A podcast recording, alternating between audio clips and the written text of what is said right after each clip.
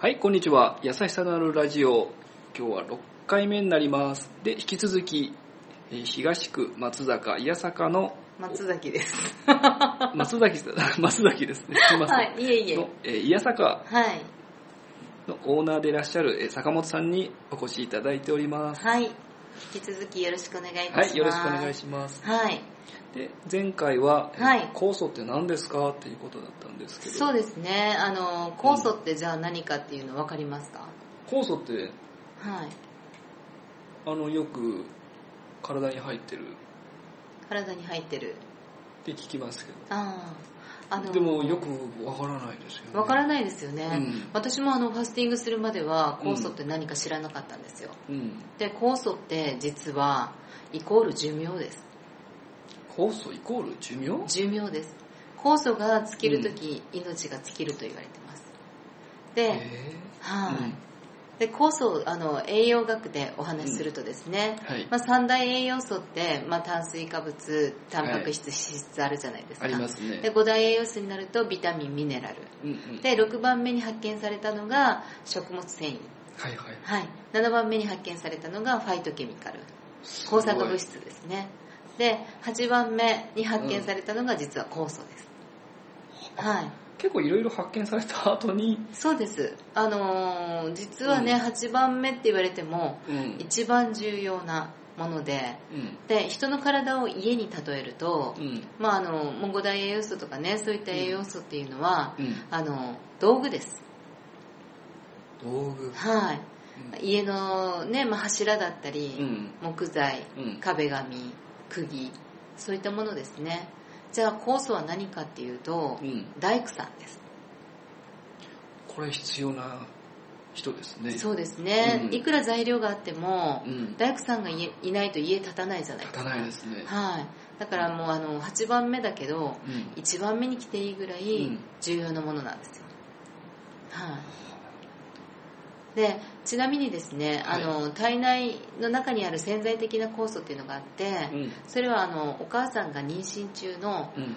何を食べたかで赤ちゃんの一生の酵素量っていうのが決め決まります妊娠中？はい例えば妊娠中にちゃんとあの栄養を考えてバランスよく食べたお母さんっうん。ていうのは、うん。まあ基本何もなければ人間の寿命って120歳です120歳？はい120歳ですただまあねこういう環境だったりとか、うん。あのストレスがあったりとか、はい。ね、そういった中で寿命はどんどんどんどん、まあ、食べ過ぎもねそうなんですけど、寿命はどんどんどんどん縮まっていきますで例えばお腹の中にねいる時にお母さんが、あのタバコ吸ったりとか、うん。はい、食事気をつけなかったりとかうん。うん。すると、うんそのもともとある120歳という寿命がうん短くなっていきますだからもうお母さんがね妊娠中に食べる食べ物ってうん。すっごく大事なんですよ。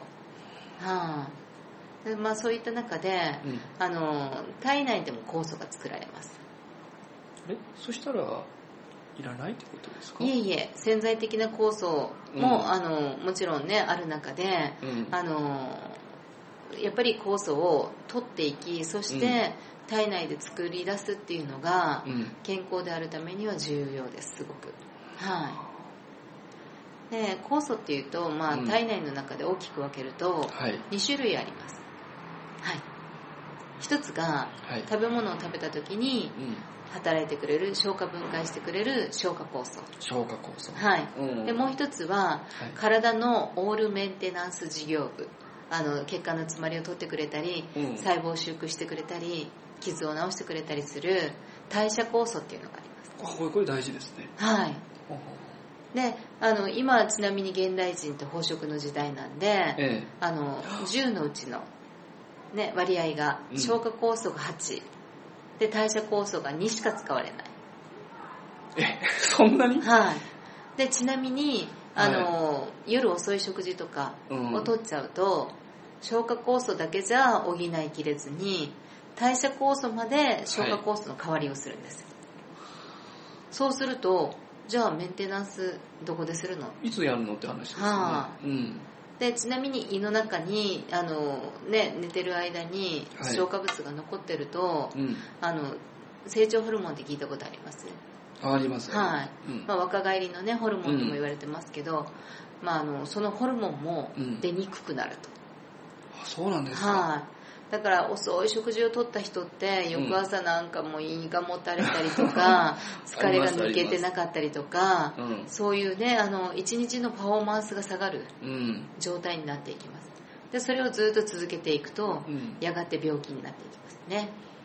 はい、あもうそういう気持ちが落ちていってうん気持ちが落ちるとかじゃなくてメンテナンスができないのでああそういうことはいですか、、はい、修復が、間に合わない、ね、されていかない代謝酵素が全部消化に回ってるので、うん。だからもう病気しやすい体になります、はい、でそれ酵素気になりますね。酵素気になりますよね、でちなみに酵素っていうと、うん。あの生の食べ物に含まれてまあそうなんですか。すはい野菜だったり、うん。果物だったりうん。お肉お魚。うん。うん。だからまああの温野菜よりも生野菜。うん。はい。であの焼き魚よりもお刺身。うん。うん。っていう形で48度を超えちゃうとあの、そういう酵素っていうのがちょっとあね死滅しちゃうので、うん。あの生のものを取る。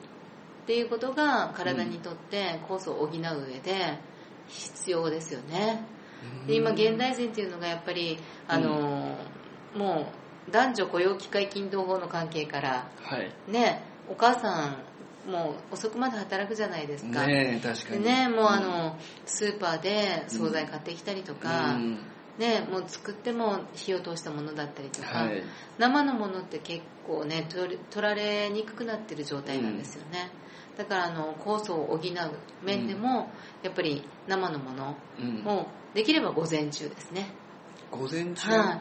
午前中っていうのは体の排泄の時間、デトックスの時間なんであそういった時に、はい、酵素を、うん。あの補ってあげるといいですね。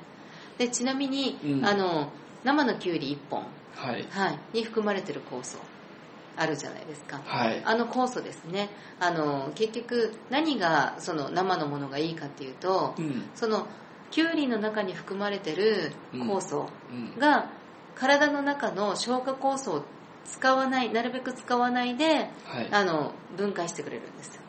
だから消化酵素をうん。いかに使わないかっていうのがうん。健康のポイントだったりします、おってことははい。食べないっていうことですか？あの全く食べないのは体に良くないんですけどうん。上手に食べてあげる。あとは腹7分春な。はうん。い、もうあのね紀元前のお医者さんうん。もあの言われてました。食を断つことで健康になるっていうふうに。紀元前からそういう話があった中で、うん。まあ、人類をねあの人類誕生からうん。今を1年間に例えると今のこの飽食の時代うん。たった3分間です。え？3分間しかないんですよ人類誕生しました、ええ何万年前ってあるじゃないですか、はい。それと現代を1年間で置き換えると、うん。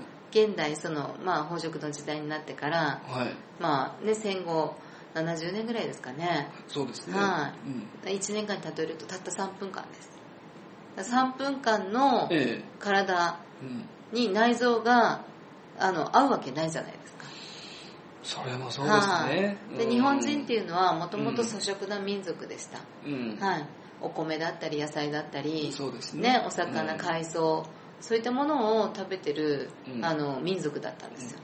だからそれが欧米食に変わるっていうのはうん。もう腸内環境もう腸があの欧米人に比べてうん。日本人って長いのでう、ん。もう肉を食べちゃうと肉がずーっと腸内で対流されてる状態で、うん真夏のね炎天下の中に生ゴミを置いてる状態になります。それは悪くなりますわね。はい、うん。だからもう腐ってくるでしょ？腐りますね。ね、うん。腐ってガスが発生するじゃないですか、うん。ね、そのガスが、うん。あの腸壁で吸収されて血管に入ります、はい。はい。で血管を通して全身に回ります。来ましたね。来ました。はい、うん。そうするとね、まあ、内臓の不調だったり、まあ、腸と肌ってイコールなんで、うんまあ、腸肌は腸の鏡って言われるところなんで、肌荒れだったりね、うん。うん、っていう形でもういろんなやっぱり不調が出てきます。体内にね毒素がもう蔓延しきってる状態ですね。ということははい。この酵素がうん。働けば、酵素をちゃんと働くように代謝酵素の方にうん。重きを持っていってやることがうん。体にとって健康の上ですごく大切なことになります。ということは美肌効果にも？もちろんです。あの、うん。腸内環境が善玉菌になればはい、あの血液はサラサラになり、うん。うん、血流が良くなるっていうことはイコールね細胞にも栄養酸素が届きやすくなりますので、うんうんはい、より健康になりますね、はい、細胞の新陳代謝も活発になります、ということですね。はい、でちなみに、はい。あのさっきのキュウリの話に戻りますけどはい。日本古来のうん。発酵食品って分かります、あそれはあのい何でしたっけ？漬物？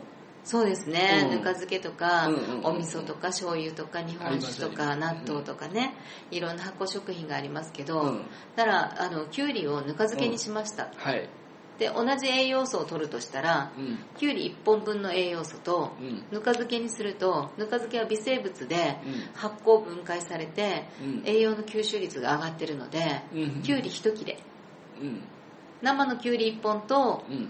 ぬか漬けのきゅうり1切れ。うんが同じ栄養素 になります。え本当ですか、はい、はい。あの結局消化酵素を使って分解していくじゃないですか、うん。じゃなくてあの微生物による発酵分解が進んでるのでもう消化酵素を使わずに体内で吸収が良くなります、助けてくれてるんですね。もう微生物の働きってすごいですよね。すごいですね。はい。日本にはもう古来からある発酵食品っていうのが、あのねそれだけいいものがある中でやっぱ現代人ってお味噌汁飲まなかったりとかね、うん。納豆食べなかったり、ね、ぬか漬けなんて昔は各家庭にねぬか床があったのにはい。ね今もぬか床あるところどこ？みたいなね。ないですね。ね。あんまり聞かないですね。はい。うん。で前回お話ししたファスティングっていうのがはい。結局その消化酵素代謝酵素、うん。ね、8対2になってるよっていうお話をしましたけど、はい。もうあの消化酵素を使わないので、オール消化酵素が代謝酵素に回ってくれるんですよ。ということは大工さんが？大工さんがもうどんどんどんどん家作ってくれるみたいな。細胞をどんどんどんどん修復してくれる。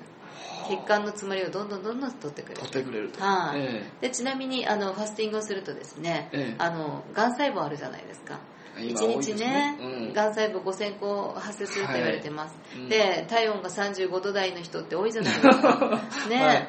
もう低い低体温の人、はい。ああいう人たちってがん細胞がうん。もう活性化しやすいんですよね。っていうのが、うん。あのナチュラルキラー細胞 NK 細胞っていう免疫細胞があるんですけど、はい。その免疫細胞ってうん。36度台半ば以上にならないとあのうまくねあの動いてくれないんですようんえな NK 細胞がねこううん。食べてくれるがん細胞をやっつけてくれるのが、うん。やっつけてくれなくなる。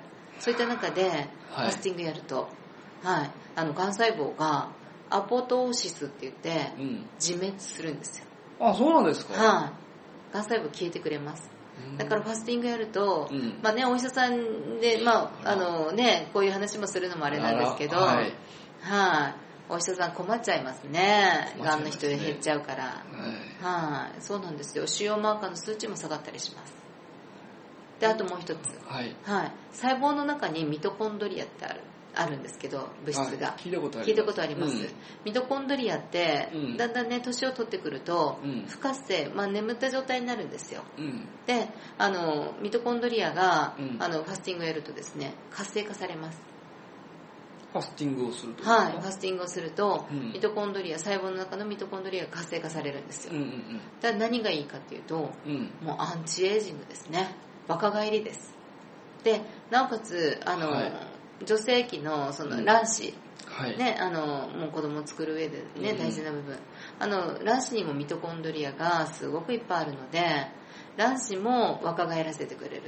っていうことは不妊症の方にもファスティングってすごいおすすめなんですよは多いですよね今ね。多いですね、うん。今あのねもう合成甘味料が、うん。あの精子をね、うん。あのこう動きにくくしたりとかう、ん。もうあのか妊娠しにくい体っていうのがはい。男女問わず、うん。なもうね食によってやっぱりね、はい。できていきます、はい、そういった中でやっぱり不妊症の人たちって不妊治療って薬使いながらやっていくじゃないですか、はい。